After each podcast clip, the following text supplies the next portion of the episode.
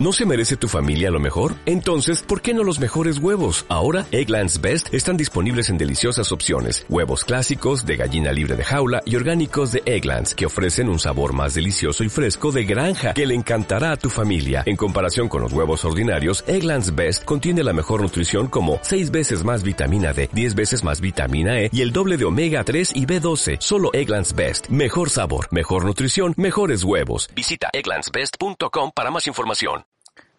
Liderazgo Comercial, episodio 506. Hola, muy buenos días, tardes, noches, o sea el momento que sea en que estés escuchando. Soy Santiago Torre y esto es Liderazgo Comercial. Bienvenidos. Ya sabes que Liderazgo Comercial es el podcast diario de lunes a viernes que busca ayudar a los responsables comerciales y propietarios de empresa a que se desarrollen profesionalmente, a que realmente paren, piensen, reflexionen, planifiquen, prioricen y produzcan en el sentido de poner en marcha aquello que les gustaría desarrollar, pero que por el motivo que fuera no lo han conseguido. Yo soy Santiago Torre y mi trabajo es precisamente ayudarte a ello. Hoy es el lunes 5 de octubre de 2020 y traigo una novedad. Empezamos con una serie de nuevas que nos va a acompañar, espero que todos los lunes durante toda esta temporada y más allá, seguramente. Esta nueva serie se titula EDN, Escuela de Dueños de Negocio. Y es una serie que voy a grabar y que vamos a emitir junto con Pedro Valladolid, en que vamos a tratar de aspectos muy enfocados al propietario de una pyme, de una pequeña y mediana empresa en hacerle reflexionar de ciertos puntos que le van a ayudar a vivir mejor, que le van a ayudar a tener mayor control de su empresa, que le van a ayudar a gestionar mejor su tiempo y el de sus colaboradores, que le van a ayudar a que haya mejor ambiente de trabajo gracias a un desarrollo de liderazgo, que le van a ayudar a que tenga mayor rentabilidad en su empresa por centrarse precisamente en esos aspectos. Y Pedro Valladolid y yo vamos a irlos trabajando y exponiéndotelo de forma que espero que sea amena, divertida y que te aporte mucho valor. Y esa vez lo vamos a tener todos los lunes. Desde ahora esta serie estará integrada dentro del liderazgo comercial, pero tendrá su entidad propia y su carátula propia en, en iBox como EDN, Escuela de Dueños de Negocio. Así que sin mucho más, te dejo ya con el primer episodio. Hola. Bienvenidos a esta nueva serie de liderazgo comercial que va a tener su capítulo aparte, que se va a llamar EDN, Escuela para Dueños de Negocio, y que vamos a tenerla todos los lunes. Lo que estamos buscando es esos propietarios de, de pequeña y mediana empresa, ayudarles a que mejoren en su día a día, a que paren, a que piensen, a que reflexionen, a que planifiquen, a que prioricen y a que produzcan y vamos a irlo haciendo poco a poco. Voy a contar con la ayuda de Pedro Valladolid, amigo, socio, compañero de, de, Fatiga, es una persona tremendamente experimentada en apoyar y ayudar a los dueños de, negocio y con la que voy a contar con, en este Escuela de Dueños de Negocio.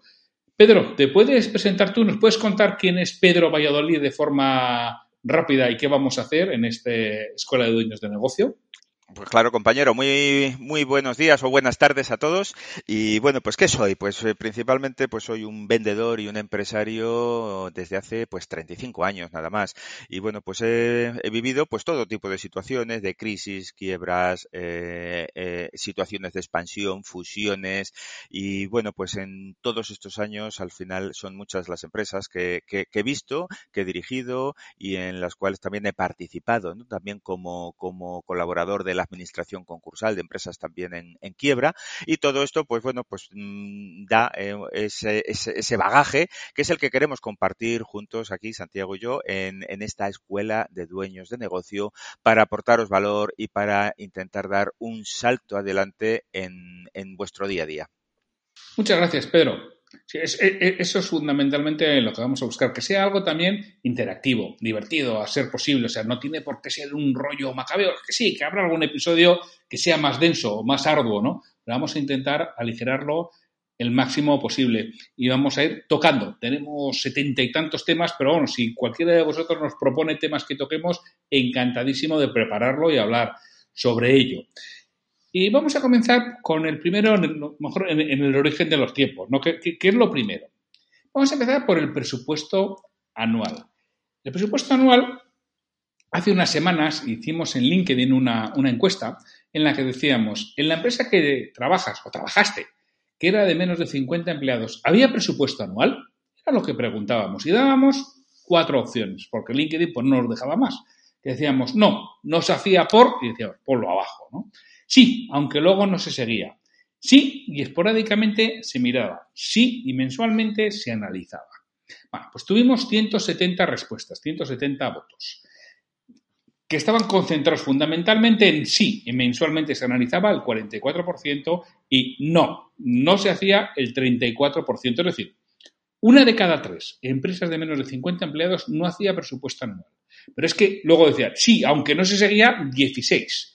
Y sí, y esporádicamente se miraba 6%, es decir, el 56% de las empresas que participaron en el estudio de menos de 50 empleados no hacían un presupuesto anual en condiciones y no hacían el seguimiento de ese presupuesto anual. Que a mí personalmente, bueno, me sorprende. Yo pienso que pueden ser más, pero bueno, ese es el resultado de la encuesta. Entonces la pregunta es, Pedro, ¿por qué y para qué necesito un presupuesto anual? Pues eh, estoy de acuerdo contigo, antes de entrar en el por qué y para qué, compañero, eh, efectivamente eh, estoy de acuerdo contigo en que quizás ese 44% que dice que sí y mensualmente se analizaba, quizá Quizá eh, muchos de ellos, cuando han pensado en el presupuesto, pensaban más en un presupuesto exclusivamente de ventas. Pero empresas, y tú y yo llevamos ya unos pocos años trabajando con empresas, que hagan un presupuesto anual completo, que no solo se centre en, ventas, eh, no son tantas como un 44%, y, y el objetivo, a ver, después de escuchar estos podcasts y después de escuchar esta escuela de dueños de negocio, es aumentar considerablemente las empresas que se ocupan y se preocupan de, hacer ese, ese presupuesto anual.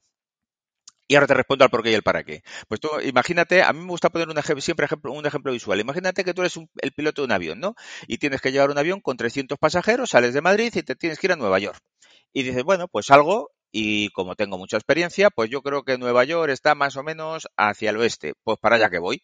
Mm, pero no has consultado la hoja de ruta, no has mirado un mapa, no has revisado si tienes el combustible necesario para cruzar el charco, si tienes a la tripulación preparada para atender el pasaje o responder ante cualquier incidencia, incluso alimentos, bebidas que necesites para el viaje. Em, ¿Tú te subirías a ese avión? Hombre, si sé que es así, seguramente no. No, ¿verdad? Costaría un poquito. Bueno, pues eh, salvando las distancias, los riesgos que tiene, que tiene quedarte en mitad del Atlántico eh, sin combustible o, con, o, sin saber exactamente hacia dónde vas, ¿no? Eh, salvando esas distancias del riesgo, realmente en muchas empresas funcionan así. Nos subimos, vamos cada día y a ver qué pasa. Entonces, ¿qué hacemos? Gestionamos la improvisación gestionamos el día a día, es verdad, trabajamos mucho, pero a veces trabajamos tanto porque realmente no tenemos clara la hoja de ruta y el plan y eso nos hace pues dar muchas vueltas en el día a día. No sé si eso responde a la pregunta del por qué y el para qué. Sí, realmente creo que es así. O sea, que hacemos demasiado esfuerzo por no haber planificado un poco. Y no es tan, no es tan costoso. La primera vez puede costar un poquito más, pero después es que es sota caballo rey si no hay mucha más cera que la que arde, si, las ventas es muy importante, que es lo que no depende de nosotros, porque el coste interno depende de nosotros. Somos nosotros una pequeña empresa los que tomamos esas decisiones. Y además, sobre la mayoría, sobre los costes más importantes, poco decidimos, ¿eh? ¿Cuál es el coste más importante de, de una empresa, Pedro? Claro, el coste más importante siempre en el 90, pues, salvo excepciones, es el coste salarial, sin duda ninguna, es, el más importante. Y luego tu margen sobre venta, los costes de producto. Después tienes alquileres eh, y, bueno, pues impuestos. Pues, ahí es donde tienes que planificar, ahí es, donde se te van la mayor parte de los costes. Luego todo el resto, que son bastante gestionables y son fáciles de tocar. Y esos no van a ser tan importantes en el resultado como gestionar muy bien todo lo que es tu planificación. Cuando hablamos de presupuesto, también hablamos de una planificación de tesorería y de saber que para cubrir todos esos costes, qué tienes que hacer, cuánto tienes que hacer, cuándo tienes que hacerlo y cómo tienes que hacerlo. Desde mi punto de vista, el presupuesto lo que te da es control. Te da anticipación. Exacto. Eh, eh, ahí te, ayuda a saber que están pasando las cosas y saber por qué pasan. Algunos se piensan que es que dice, ah, pues ¿para qué voy a hacer un presupuesto si el total luego nunca se cumple? ¿no? Esto es una carta a los Reyes Magos. No, no es una carta a los Reyes Magos. Cuando tú tienes hecho un presupuesto bien hecho, es decir, un, presupuesto mm, pensando, eh, analizando bien tu cartera de clientes, qué puedo comprar, o sea, qué puedo vender a cada uno de ellos, cuántos puedo incorporar este año, qué presupuesto y qué objetivo tengo de incorporar con qué líneas de productos, con qué gama de productos y eh, calculo cuál es mi punto mm, de equilibrio, mi umbral de rentabilidad, cuánto tengo que vender para alcanzar ese umbral, eh, qué tesorería voy a necesitar en función de las previsiones de ventas, porque no todos los meses vendemos, no vendemos igual en agosto que vendemos igual en, a lo mejor en octubre, ¿no? O en Navidades. Entonces, claro, mm, tenemos que hacer una previsión. Cuando hablamos de un presupuesto es algo mucho más amplio. Sí, y, indudablemente, digo, muchas veces es posible, como dices tú, que ese 44% estoy hablando solo de ventas, pero hay mucho más que aunque tengamos poco margen de maniobra, porque indudablemente en lo que hablábamos de los sueldos y salarios, de los alquileres, para empezar, si quieres eh, quitar algo, ya te cuesta pasta. O sea, porque pedir a alguien te cuesta pasta. Cancelar un alquiler te cuesta pasta. con lo cual, ahí tenemos también poco margen de maniobra, pero tenemos que saberlo porque nos van llegando todos los meses y tenemos que preverlo y necesitamos saber los hitos que van a hacer que alcancemos los números que necesitamos, primero, para ser rentables y segundo, para obtener ese dinero y saber de dónde viene. Y eso es lo que me da. O sea, el presupuesto no lo hago para acertar. Como bien dices tú, eso juega la lotería, que es mucho más rentable. Si acertas, que acertar el presupuesto. Que lo que es es para saber dónde estás. Para saber que, como llevo 100.000 euros por debajo del presupuesto en ventas, eso significa 50.000 euros menos de, de margen. 50.000 euros que voy a perder o que voy a dejar de ganar, con lo cual ya puedo reducir una serie de gastos y una serie de cosas porque si no, no llego y ya sé que en unos meses voy a necesitar esa pasta. Y como vaya al banco, cuando la necesite, que Dios te coja confesado. Que creo que de esto tú sabes algo, ¿no? De ir al banco a la última pregunta. Pues sí, un poquito, un poquito, porque eh, también he sido 18 años director de banco y efectivamente, claro, los bancos tienen la fama, bien merecida, de que eh, sacan el paraguas cuando hace sol y te lo quitan cuando llueve. Claro, ¿qué, ¿qué ocurre cuando yo tengo un buen presupuesto? Que puedo prever y puedo planificar con semanas o meses de antelación cuando voy a tener una necesidad de tesorería y no ir corriendo porque pasado mañana tengo que hacer un pago y me está agobiando. Entonces, cuando yo voy con tranquilidad, con un plan de acción claro, eh, eh, con, enseñando un presupuesto, sabiendo dónde estoy, viendo que tengo control, eh, es más fácil que obtenga entonces ese dinero cuando todavía hace sol y ya una vez que lo tengo, cuando llueva, ya lo tengo preparado para, para cubrirme y taparme. Es lo que decías tú antes, es decir, un presupuesto que proporciona control, claro, y al controlar, ¿qué haces? Mides y si mides, pues sabes hacia dónde vas y, entonces puedes corregir, ¿eh? porque lo que mides, eso lo decimos nosotros mucho, eh, todo lo que tú mides lo puedes gestionar y todo lo que puedes gestionar tienes opción de controlarlo. Pero si no mides, difícilmente lo puedes gestionar y si no puedes gestionarlo, no vas a controlar. La empresa va sin rumbo y vas cada día, pues, pues, pues a salto de mata buscando el dinero para pagar el IVA que me vence que, el trimestre dentro de unos días, para, para los seguros sociales, para un efecto, eh, una letra que viene de un proveedor y, entonces, claro, así es donde cuando no llegamos. Entonces, el presupuesto que me da anticipación y control para ir con meses de antelación. Y para mí una cosa importante, le dice a tu cerebro subconsciente, que al final es el que, el que manda, que empiece a buscar soluciones. además, yo eso lo veo con, con mis clientes, ¿no? Cuando haces ese, haces, has, hecho ese presupuesto bien hecho, sabiendo lo que tendrías que, vender, lo que vas a obtener, y resulta que, ve, que van 100.000 euros por debajo de, ventas, que saben que como trabajan con un margen supuesto ¿eh? del 50%, les falta 50.000 euros. Y dice, 50.000 euros, que además como sabía cómo iba a repartir, no, coño, que no pago, no, no me voy a pagar dividendos, que esas vacaciones que quería irme a no sé dónde, no me las pago de aquí. Con lo cual, tu cabeza empieza a maquinar Dice, a ver, ¿de dónde saco esos 100.000? Y curiosamente empiezas a ver oportunidades. Porque le has mandado a tu cerebro inconsciente, busca oportunidades, que me faltan 100.000. Y además no, no, no, 100.000. Busca 100.000 de oportunidades y las encuentras. Y me acuerdo un cliente me dijo, sí, increíble cómo cuadramos las ventas. Y yo, pero que es que es algo No sé si tan simple o no tan simple, pero es así porque tú le estás dando orden a tu cerebro inconsciente porque sabes lo que estás perdiendo.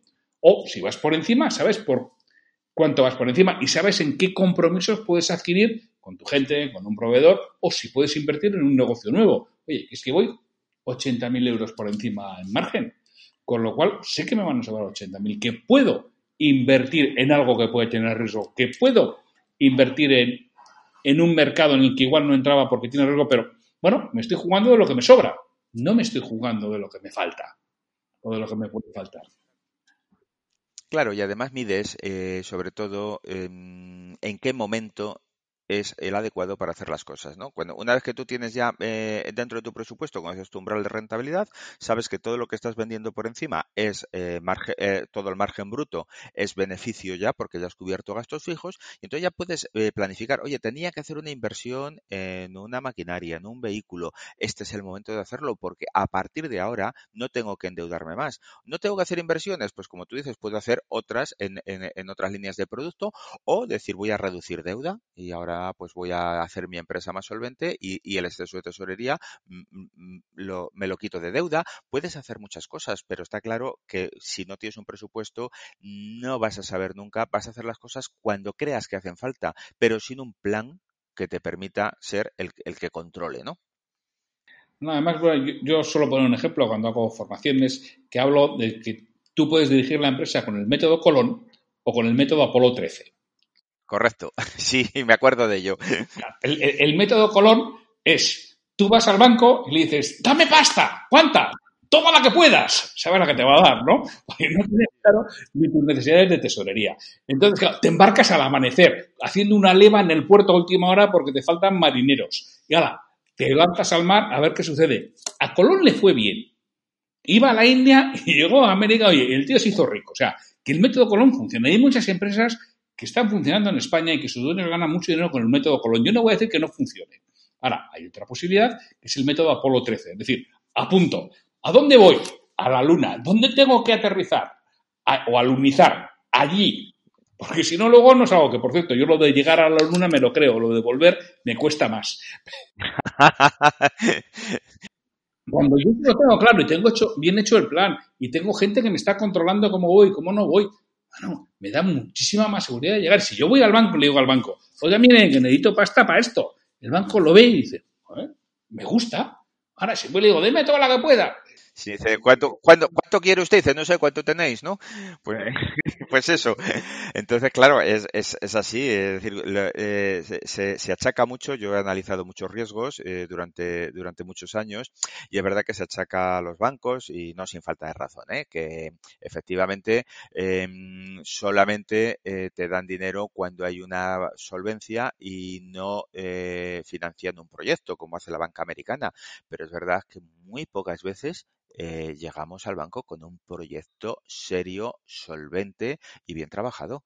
Entonces llegamos, no, mira, tengo un sueño. Ya, pues si tienes un sueño, pues me parece bien, pero, pero financiatelo tú, ¿no? Que es lo que suelen, es la respuesta que, que solemos recibir los empresarios muchas veces. Claro, eh, falta eh, esa planificación previa. Sí que tiene que haber una cierta solvencia, pero si saben con quién están, eh, es más sencillo que puedan, que pueda salir adelante esa, e, e, esa operación, ¿no? Y que, y que el riesgo se minimice de cara pues, a los analistas. Entonces, es algo muy importante.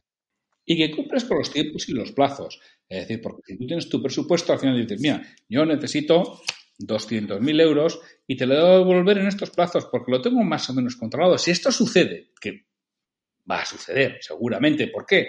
Porque este año voy un 4% por encima de ventas y además consistentemente todos los meses me muevo entre el 2 y el 6 por encima de ventas, con lo cual lo normal es que los siguientes cuatro meses también me esté moviendo entre el 2 y el 6. Esto lo voy a poder devolver en seis meses. Si tú se lo demuestras banco y de vale, lo tiene controlado, no lo devuelve. Y además lo, lo pido a seis meses, no lo pido a, a 12 años. Es lo que yo necesito y, llevo ese control. Y puede ser que en vez de un 4, pues suba un 3 o suba un 5. Pero no habrá mucha si he hecho bien el trabajo. Por cierto, ¿qué debe incluir el presupuesto? Porque antes has hablado que hay gente que solo hace de ventas. ¿Qué, más puedo meter, Pedro? Pues mira, eh, para mí un presupuesto completo, mmm, en cada caso depende del sector y depende de dónde estés, pero un presupuesto completo debe incluir, por supuesto, ingresos, es decir, cuánto tengo que vender. Pero cuando, cuando decimos cuánto tengo que vender, aquí sí, sí me quiero parar un poquito, es decir, ¿cuánto tengo que vender? Un millón de euros, vale, mm, pero eh, ¿y a quién? ¿Y con cuántos clientes? ¿Cuál es mi, mi, mi, venta media? ¿Cuál es mi ticket medio mm, por, por, cliente? ¿Cuántos clientes necesito vender? Para ello, ¿a cuántos tengo que visitar? Es decir, ¿cuál es mi tasa de conversión? Entonces, eh, el saber qué, tengo que vender no se trata solamente de decir tengo que vender una cantidad en, miles o en cientos de miles de euros, sino también qué tengo que hacer para alcanzarla, ¿no? E, entonces, esa para mí es la ecuación fundamental del, del presupuesto. Luego, por supuesto, el plan de tesorería, eh, los gastos, como hemos dicho antes, las, pero las cuatro partidas más importantes de gastos ya sabemos cuáles son. Entonces, bueno, ¿qué podemos mejorar? La productividad de nuestro equipo, hacerles ser más productivos, más rentables, con un buen plan de formación, con un buen plan de trabajo. Y bueno, pues a partir de ahí, eh, márgenes estoy comprando al, mm, y cómo estoy vendiendo, cuál es mi política de precios, mi rentabilidad y sobre todo tener claro cuál es mi umbral de rentabilidad, cuánto tengo que vender cada semana, cada mes, eh, para empezar a entrar en rentabilidad y cubrir todos los gastos y empezar a ganar dinero. O sea, son, son ingresos, gastos, plan de tesorería y umbral de rentabilidad. Y cada uno de ellos con las acciones, no se trata de poner un número, se trata de decir, ¿y ahora qué tengo que hacer? Un plan de acción que me diga qué tengo que hacer para conseguirlo. Eso es fundamental. No sé si, si añadirías algo, compañero. Bueno, depende del tipo de empresa, podría añadir el plan de inversiones, ¿no? correcto. Donde esté, o investigación y desarrollo, depende de dónde esté, ¿no? Sí. del tipo de empresa. Y esto que suena mucho, realmente se hacen dos jornadas de trabajo, ¿eh? O en cuatro sesiones de, de, tres horas. Mm, parece que es mucho. Sobre todo para arrancar, luego ya nos iremos complicando lo que queramos. Pero para arrancar y hacerlo una primera vez, lo haces bastante fiable en dos jornadas de trabajo, ¿eh? Si tienes las cosas claras, si tienes las herramientas, esto se empieza y es como, yo suelo poner el ejemplo de conducir un coche automático. El 90% de las personas que conducen un coche automático ya no vuelven al manual, si pueden elegir. Pues esto es lo mismo. El, mm, en este caso, el 100% de las empresas que empiezan a trabajar con un presupuesto anual bien hecho no quieren volver a trabajar sin presupuesto. Porque es que la sensación de control que te da y la comodidad que te da es abismal. Además que es el primer paso para que tú seas prescindible. Si no, vas a ser siempre imprescindible en tu empresa y no la vas a poder abandonar nunca. Sí, y fíjate que además no, no, no solo es que seas imprescindible, sino que es que además eres tan imprescindible que estás haciendo lo que no te está aportando valor en tu empresa, que es apagar fuegos. Cuando si tú tienes el control, estás dejando que la empresa funcione en piloto automático y tú solamente estás mirando los indicadores del cuadro de mando y estás viendo lo que va para hacer los ajustes necesarios y mientras estás procurando gestionar la empresa para llevarla a otro nivel. Pero si estás todo el día agobiado porque nadie lo hace y estás todo el día apagando fuegos, precisamente por no tener el control, pues eh, a veces pues nos quejamos de que sobrevivimos el día a día, pero no nos damos cuenta de que quizás somos nosotros los responsables de esa supervivencia agotadora. Y, lo somos, sin duda. Yo solo a mis clientes les suelo hacer un ejercicio. Cuando llega la hora del presupuesto, y ahora estamos en, en octubre, ahora llegará el momento. Yo le digo que empieza por abajo. Yo no, tú empiezas por el resultado, después de impuestos, después de haber liquidado con Hacienda. ¿Tú cuánto quieres llevarte? Pues no sé, el máximo posible. Digo, no, vamos mal. Empezamos mal. ¿Cuánta pasta te quieres llevar? Y al final dice, mira, 100.000 pavos. Vale, tú te quieres llevar 100.000 euros. Muy bien. ¿Y para qué te quieres llevar 100.000 euros? no puedes. Bueno, al final empiezas a pensar y te acaba diciendo, hombre, pues es que me gustaría guardar 25.000 mm, por si vienen maldadas. Y hombre, ya mi gente a la que se porta bien, joder, le quiero dar 20.000 euros de, bonificación. Hombre, y a mí me gustaría llevarme 40.000 euros en mi casa. Bueno, al final, oye, pues y luego dejo algo de no sé qué, con eso son los 100.000. O sea, para eso quieres. ¿Por qué les hago ese ejercicio? Es decir, si no son 100.000 y son 80.000, sabes exactamente de dónde estás quitando. Estás quitando de lo tuyo, de lo de tu equipo, de lo que vas a guardar, lo sabes perfectamente. Además les digo, y si no llegas, ¿de dónde quitas? O sea, quiero que hagan ese ejercicio y a partir de ahí construimos hacia arriba. Como esto lo que quieres, tú ya sabes lo que pagas la Hacienda, el 22%, o el 25, el 21, ¿qué necesitas? 125.000. para que te queden 100.000. Si necesitas 125.000, ¿cuáles son tus costes fijos? ¿Qué son los sabes? ¿Qué son decisiones tuyas? Pues son tanto, pues tira para arriba. ¿Con qué margen trabajas? Con esto al final dices, para sacarte 100.000 euros netos, necesitas vender 1.350.000. Y ahora es, ahora vamos a hacer el plan comercial. Pero para 1.350.000. ¿Y tendrás tú para qué tienes 1.350.000? Y se lo puedes transmitir al equipo. Y lo tienes clarísimo. Yo necesito 1.350.000, no porque se me ha ocurrido, no porque... No, no. Porque es la forma en que me voy a llevar 100.000 y este señor se va a llevar 5.000 y el otro se va a llevar no sé qué y aquel le voy a pagar y voy a patrocinar al equipo de mi pueblo el que vaya a no sé dónde. Le estoy dando un sentido, le estoy dando un propósito. Si lo hago adecuadamente y la fuerza que tiene es muchísimo mayor, ¿eh? Importantísimo el para qué, Santiago. Importantísimo. Es algo que siempre, bueno, yo ahora mismo tengo un cliente que lleva un mes pensando el para qué. Digo, macho, no tiene que ser tan difícil. Póntelo en un papelito ¿eh? y, di, y di lo que no quieres y mira a ver para qué quieres hacer esto. O sea, es fundamental porque si no tienes un para qué, te va a faltar el compromiso. Ahora, cuando tienes un para qué, es la fuerza motriz que hace que cada mañana te levantes pleno de energía para decir, vamos a hacerlo y vamos a por ello. El para qué es fundamental. Y le da un sentido a los números, le da un sentido a ese millón trescientos cincuenta mil. Y eso tu cabeza empieza a funcionar y dices, necesito un millón trescientos cincuenta mil, porque si no, esto es lo que sufre, esto es donde no voy a poder repartir. Así es, así es, tal cual. ¿Cada cuánto tiempo crees que hay que revisarlo, Pedro?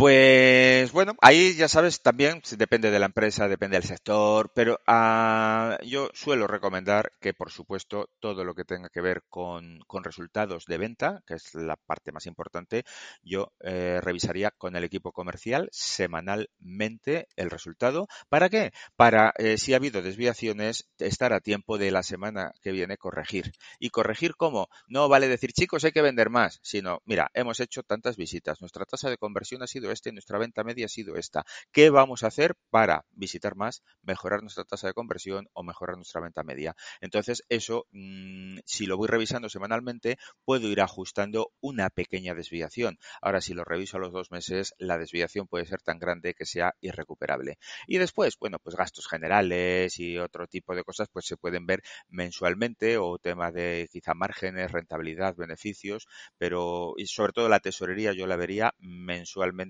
y tendría un control exhaustivo de la tesorería, porque es la parte más importante y la que más disgusto nos puede dar. Entonces, esa tenerla eh, mínimo mensualmente. Sí, estoy totalmente de acuerdo. Según crece la empresa, pues ampliarlo. Una empresa que facture 15 millones de euros seguramente puede hacer todas las revisiones mensuales en vez de semanales, ¿no? Pero cuanto más pequeña es, más, más cerca tienes que llevar el control de gastos y demás, efectivamente, mensuales o incluso trimestrales, que es cuando está todo contabilizado día al día, es cuando es más fiable muchas veces, sobre todo las empresas pequeñas, nunca he entendido el por qué, pero se va bastante tarde contabilizando, cuando creo que, que además es una pelea siempre con mis clientes, en ¿eh? que contabilicen sobre la marcha, que lleven siempre los bancos confiliados siempre al día. Pero porque son costumbres, son, son, costumbres a las cuales no, no damos importancia y luego, y luego tienen mucha, efectivamente, pues nos pasa a los dos con nuestros clientes, ¿no? Ah, bueno, pues la contabilidad y, y al final se pegan el palizón cuando llega el trimestre y cuando llega el trimestre se pegan el palizón a contabilizar y se dan cuenta de que hay que pagar tanto IVA o tanto IRPF. Si lo llevamos al día ya sabemos lo que estamos haciendo y tenemos control y, y me da lo mismo darme un palizón tres días que llevarlo y tener y ser, mm, pues, pues bueno, cuidadoso y decir, oye, pues yo mm, no te digo diario, pero a lo mejor semanalmente, al final, según la carga de trabajo que tengas, mm, dejar toda la contabilidad metida o exigírselo a tu, a tu gestoría. Oye, yo te lo mando, pero claro, hay que mandárselo semanalmente o mensualmente y decirles que lo quieres así. Si no, pues tienes lo que tienes. Así es. Entonces, por ir finalizando, que bueno, mm, eh, estos, estos episodios serán probablemente un poquito más largos de los 20 minutos que estamos acostumbrados en el liderazgo comercial, pero tampoco nos vamos a pasar mucho. ¿Qué recomendaciones le podemos dar a alguien que no haga un presupuesto así? ¿Qué le dirías tú a esa persona? Oye, ¿cómo puede empezar a llevar, ahora estamos en octubre, a pensar que en el 2021 trabaja con un, con un presupuesto de verdad? Pues sobre la, la, primera recomendación es que tenga toda su contabilidad al día y con eso, y, una vez cerrada su contabilidad, aunque sea al mes de octubre, mm, pero ya empieza a tener datos reales, empecemos a proyectar esos datos, ¿no? Entonces, eh, tener claro, lo primero que yo analizaría eh, sería, eh, como tú bien dices, cuánto necesito tener de rentabilidad este año, mm, y por qué y para qué la necesito y a partir de ahí llegar como, como bien has dicho, a, a, las ventas. Entonces, tener mm, la base de datos bien trabajada, qué clientes me han comprado, cuántos he tenido eh, que he incorporado este año nuevos, cuántos eh, puedo volver a incorporar, cuántos eh, he perdido. Porque, porque los he perdido y, y, cuál es la razón. Y empezar a proyectar esas cifras en, en números y saber cuánto puedo vender a cada uno de mis clientes, con qué productos, eh, empiezas a ir tu plan de acción comercial para todo el año, empezando pues de abajo arriba, cuánto quiero ganar y qué tengo que conseguir. Y una vez que sepa qué tengo que conseguir, a quién tengo mi listado de clientes, cómo lo voy a hacer y, hombre, alguien que esté en, el sector retail tendrá que hacerlo por líneas de producto, ¿no? igual en lugar de por su base de datos de clientes, hay que ver en cada caso concreto. Estoy totalmente de acuerdo. Yo, desde luego, os animo, si estáis escuchando esto no lo hacéis, a que expongáis que no cuesta tanto, de verdad, que no son muchas jornadas de trabajo y el control que te da es tremendo. Y es los pilares de tu negocio, el tener un buen, un buen presupuesto y un buen control de lo que sucede.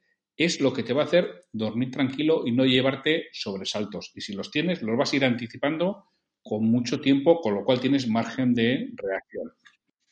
Y si no sabes, eh, no sabes por dónde empezar, sabes que tienes que hacerlo, pero no sabes cómo, busca ayuda, déjate ayudar, déjate ayudar, busca ayuda de alguien que te guíe, pero no dejes de hacer un presupuesto, no dejes de hacer un presupuesto porque es fundamental. Aquí nos tienes a dos que podemos ayudarte, pero seguro que hay otros también que lo pueden hacer. Mm, busca en quien confíes, en quien te sientas cómodo, pero haz tu presupuesto que vas a tener control. Pedro, si quieren contactar contigo, ¿cómo te localizan? Eh, pues en pedro, arroba pedrovalladolid.com, eh, ahí es, mi correo electrónico, por supuesto en la web www.pedrovalladolid.com y bueno, pues a vuestra disposición, igual que, contigo, ¿no? Que también es... Eh, ¿cuál, es tu mail? Que no me acuerdo, santiago, arroba santiagotorre.com, ¿verdad? Sí, así es, ahí es donde nos pueden localizar. Si queréis que os echemos una mano, llevamos muchos años haciéndolo y la verdad que esta es una de nuestras especialidades, que también quizá por eso hemos empezado este primer episodio porque además creemos firmemente en ello y hemos visto la transformación que se da en un cliente cuando empieza a trabajar con un presupuesto en condiciones. Pues con esto yo creo que nos despedimos hasta la semana que viene en que nos tocará otro tema relacionado con la escuela de dueños de negocio y con ayudar a los propietarios a que tomen conciencia y a que hagan cosas que les ayuden a, crecer en su negocio y tener mayor control. Pedro, muchísimas gracias por tu apoyo, por tu colaboración y por tu conocimiento. Muchas gracias, Santiago, por, por, este programa que hacemos conjuntamente y que me hace mucha ilusión poder aportar valor y hacer equipo contigo una vez más. Me encanta. Muchas gracias a todos. Hasta la semana que viene. Hasta luego. Espero que os haya gustado este primer episodio. Ya nos contaréis, ya nos diréis si queréis seguir escuchándonos a Pedro y a mí. Y a vosotros, sin más, deciros que Liderazgo Comercial sigue mañana y que mañana nos, nos oímos con un nuevo episodio de Liderazgo Comercial. Hasta mañana.